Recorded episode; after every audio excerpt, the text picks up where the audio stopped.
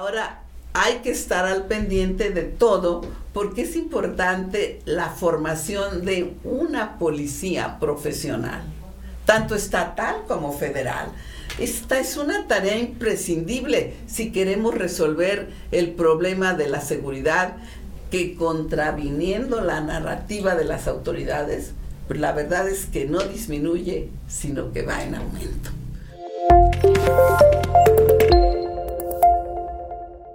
¿Cómo les va, amigas, amigos de Querétaro de verdad?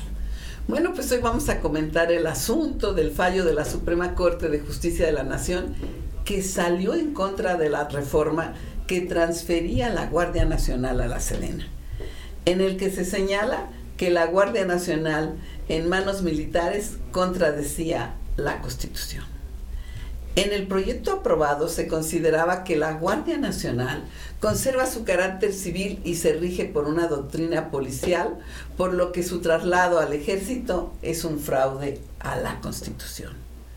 También se menciona que ninguna autoridad militar puede inmiscuirse en labores de seguridad pública que la Constitución Federal consagra en exclusiva a las autoridades civiles.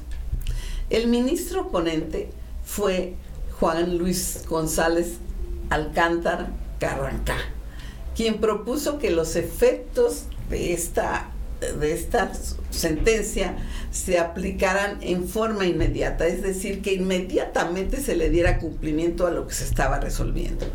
Pero en eso no estuvieron de acuerdo otros ministros, por ejemplo, el ministro Gutiérrez Ortiz Mena dijo sensatamente que la decisión presentaba diversos escenarios que necesitaban una transición que debe ser reglamentada por el Congreso, por lo que pidió que se otorgara un plazo al legislador para que determinara las adecuaciones necesarias y se cumpliera con lo que había determinado la sentencia de la Suprema Corte.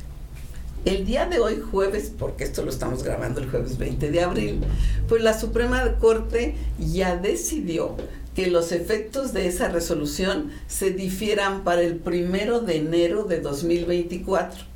¿sí? que consideraron un tiempo adecuado para que se hagan los ajustes correspondientes.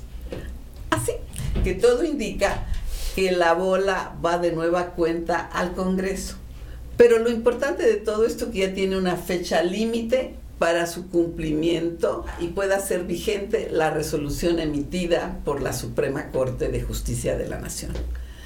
Fíjense que contrario a lo que pudiera pensarse del fallo de la Corte, en lo particular estimo que puede ser una oportunidad para diseñar otra estrategia de corte más civil porque digan lo que digan, ¿sí? La participación oficial de los militares, pues no estaba resolviendo el problema.